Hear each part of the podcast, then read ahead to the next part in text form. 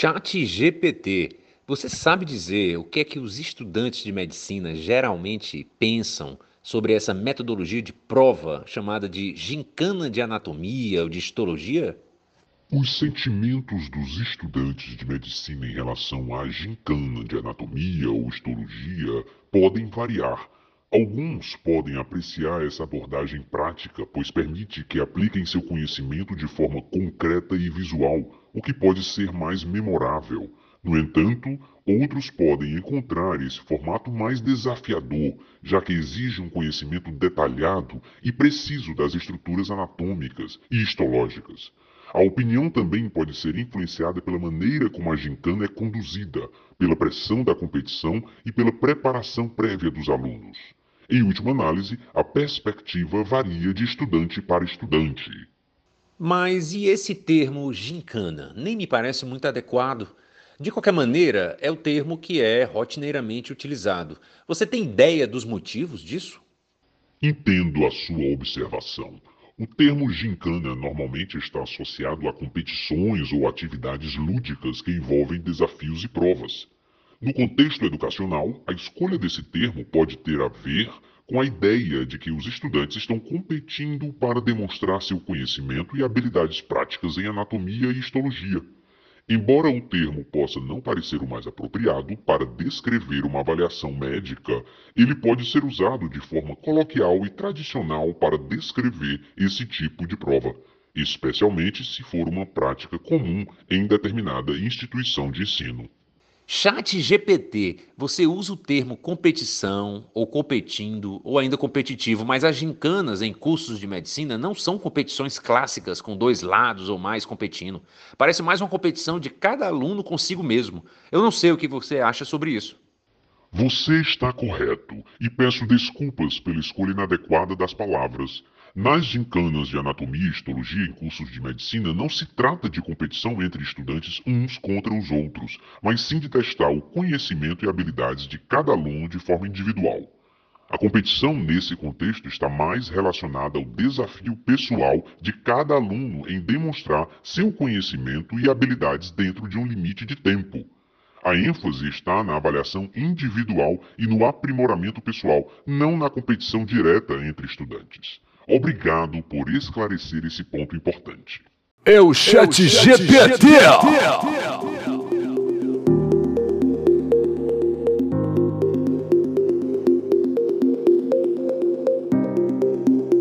Olá, olá! Está entrando no ar mais um episódio do nosso S1 em resenha com a professora Rafa e eu, professor Alex. Olá, professora Rafa, tudo bem? Tudo bem, professor Alex? Já animada com esse episódio que vai discutir um assunto muito confabulado pelos alunos que ainda não tiveram essa experiência, que é a gincana. Mas, professora Rafa, por que discutir esse assunto?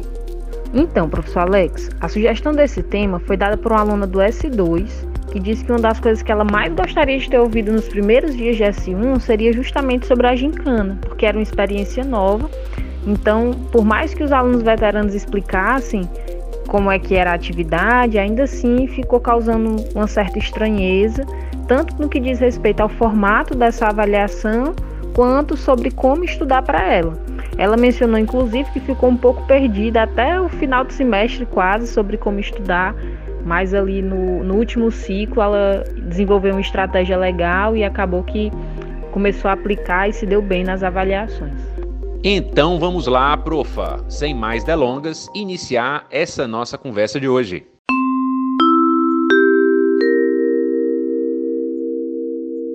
Bom, então, para iniciar nossa conversa, estaremos recebendo hoje nossas queridas convidadas, monitoras de histologia, Giovana, Vitória e Júlia. Meninas, vocês poderiam se apresentar brevemente, por favor? Oi, gente, tudo bem com vocês? Meu nome é Giovana Valfredo e eu sou do quinto semestre. Queria agradecer pelo convite, eu tenho certeza que o episódio de hoje vai ser ótimo. Oi, tudo bem? Meu nome é Maria Vitória e eu estou no S3. Muito obrigada pelo convite. Olá, pessoal, saudações, professora Rafa, professor Alex e minhas companheiras Vitória e Giovana, e claro, os nossos queridos alunos do S1. Sejam bem-vindos a mais um episódio de podcast. Me chamo Júlia e estou cursando o terceiro semestre. Agradeço a todos vocês pela atenção e vamos lá começar esse papo. Bem-vindas, monitoras. Olha só, olhando no dicionário Dício pela internet, o termo gincana significa conjunto de provas disputadas entre grupos, em que os concorrentes devem seguir um percurso complicado e entremeado de obstáculos que resultam em incidentes cômicos. É disso mesmo que estamos falando quando usamos o termo gincana do LESF? Na verdade, não. A gincana do LESF é diferente da definição tradicional de gincana. Aqui no LESF, a gincana não é uma competição e tampouco é feita em grupo. Ela é, na verdade, o formato de prova individual que vai avaliar o conhecimento do aluno nas três matérias do LESF: anatomia, radiologia e histologia realmente pode ser um pouquinho complicado para os calouros, até por ser um momento de muita novidade e muita adaptação. Mas a gente está aqui para facilitar ao máximo a experiência de vocês na estratégia do LESF. Certo, muito bem. E por que então é importante conversar sobre a gincana do LESF, pessoal?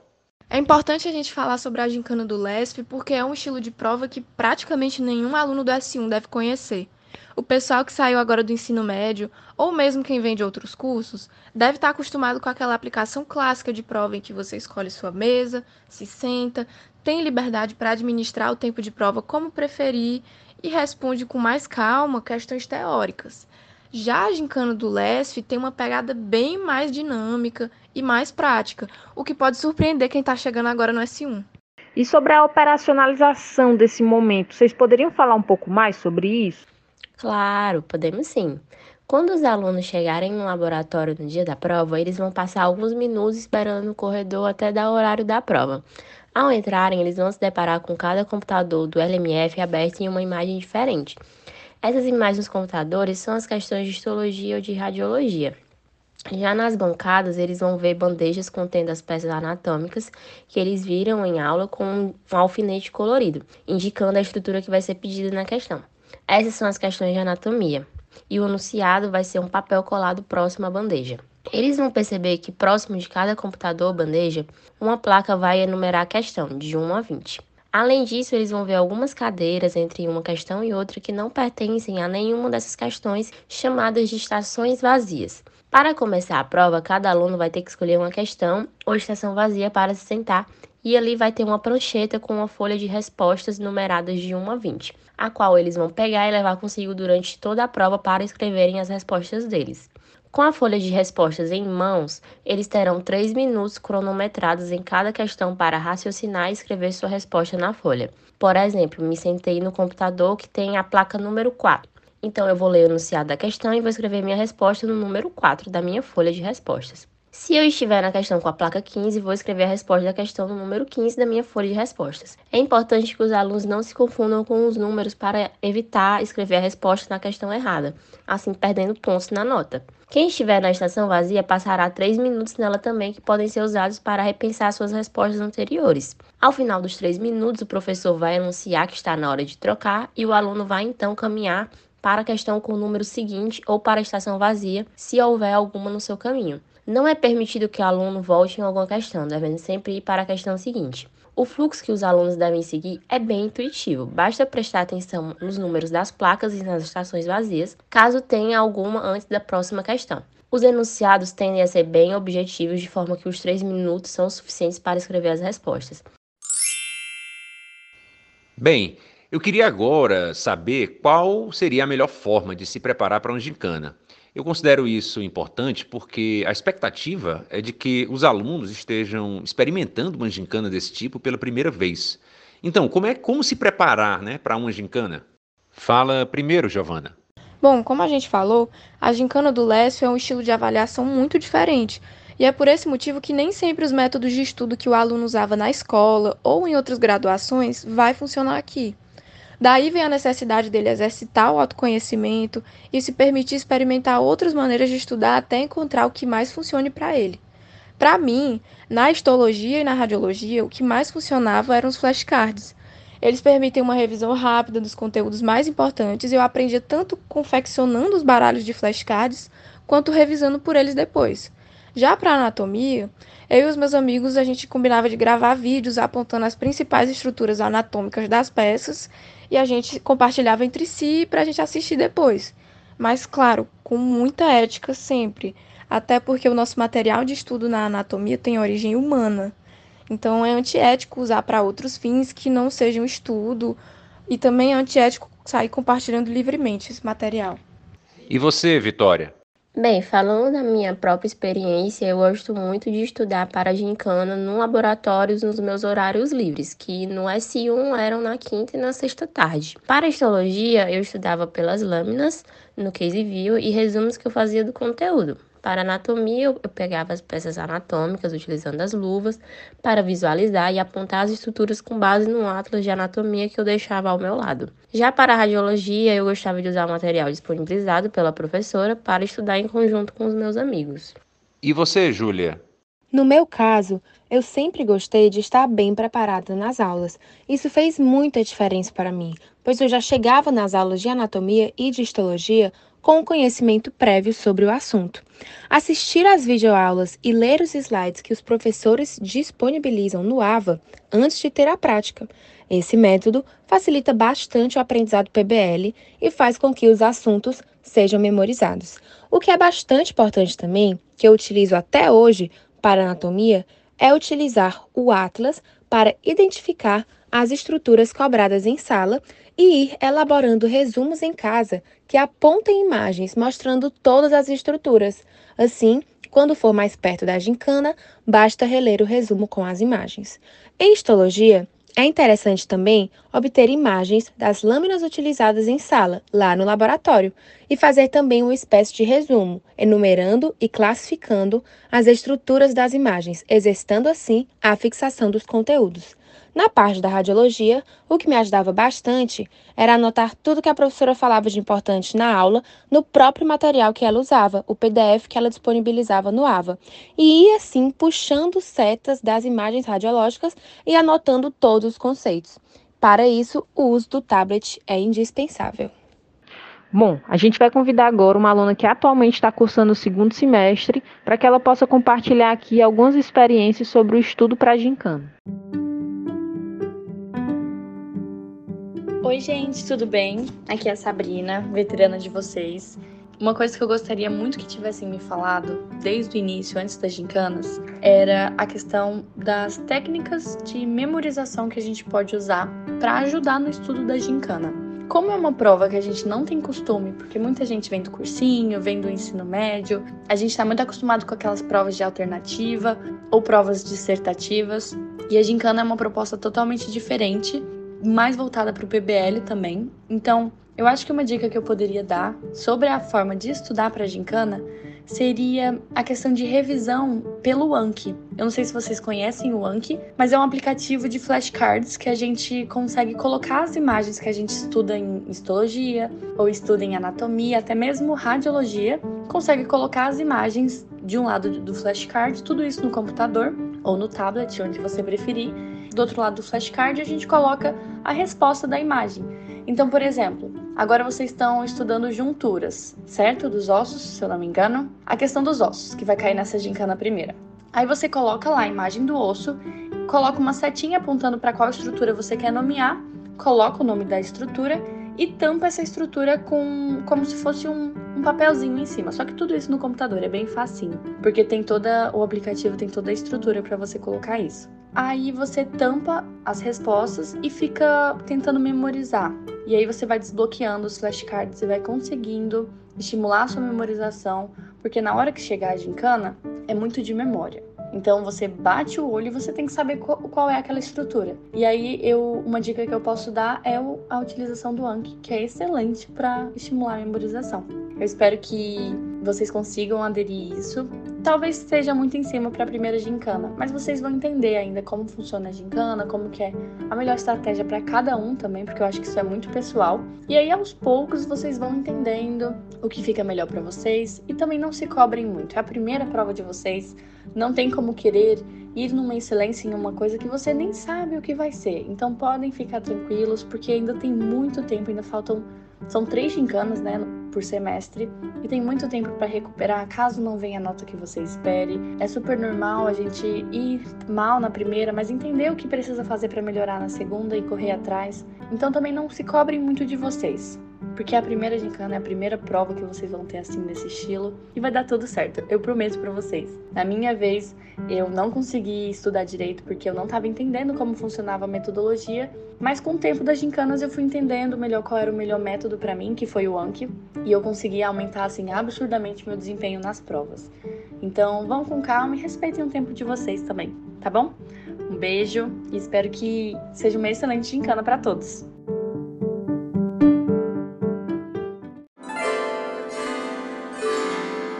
Pessoal, eu queria fazer uma pergunta para vocês ainda sobre o uso do termo gincana.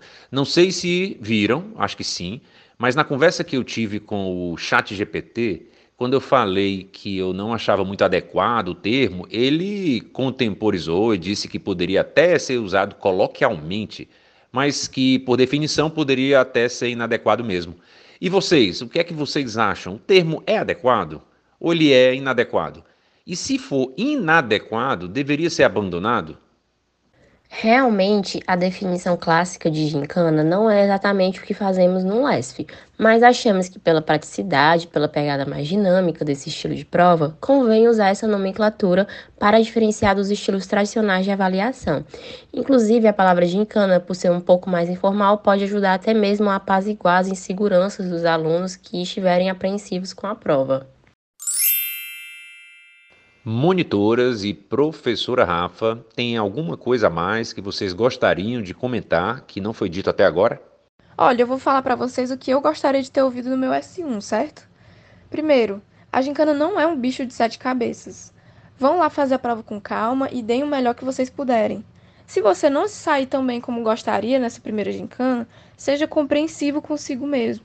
Afinal, começar uma faculdade exige muita adaptação, então é super compreensível precisar de mais um tempinho para pegar o jeito das coisas. Em todo caso, reflita sobre como foi o seu estudo para essa gincana, reconheça seus acertos, suas conquistas e identifique o que você pode melhorar para as próximas. Não bitolem com isso, a gente está aqui com vocês. Bom, eu gostaria só de reforçar que os grupos tutoriais e o Laboratório de Estruturas, Sistemas e Funções, o LESF, eles fazem parte da mesma estratégia, que é o B104. Portanto, as diferentes formas de avaliação que são utilizadas, elas são computadas juntas. Então, lá no AVA do B104, no bloco Avaliações, tem um livrinho chamado Entenda aqui como é calculada a sua nota. E lá nesse livro tem o peso das avaliações por ciclo e explica bem direitinho como é que vai ser calculada a nota do B104, tá certo? Muito bem lembrado, professora Rafa. Por falar nisso, vi aqui que no segundo ciclo, além da gincana, tem uma outra avaliação realizada no LESF, né? Sim, professor Alex, é o Medcast. Meninas, vocês poderiam falar um pouco mais sobre isso? Claro, podemos sim. O Medcast é um trabalho em formato de podcast que os alunos irão produzir com base em determinado tema.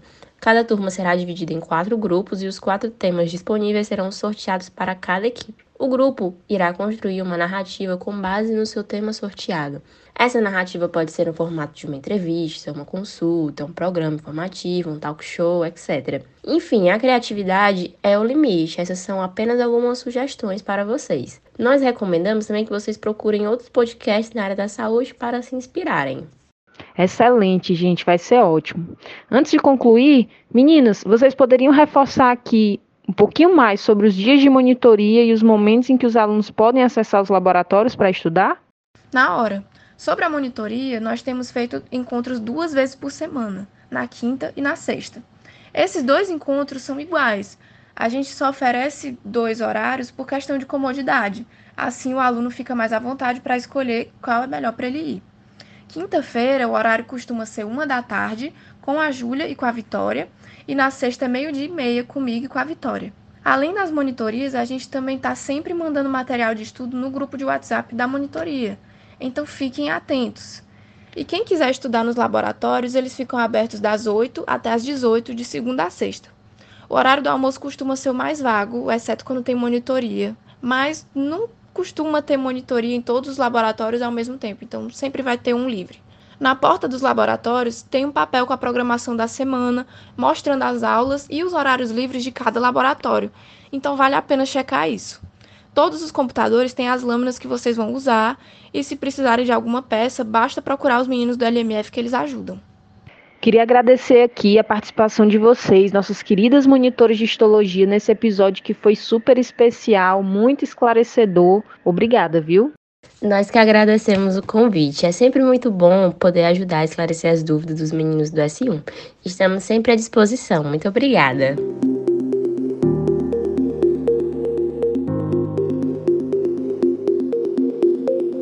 Adorei nosso episódio, professor Alex. Eu também, professora, também gostei. A pegada dessa temporada parece ser mesmo a de guia de sobrevivência, um survival guide para os nossos ingressantes, né?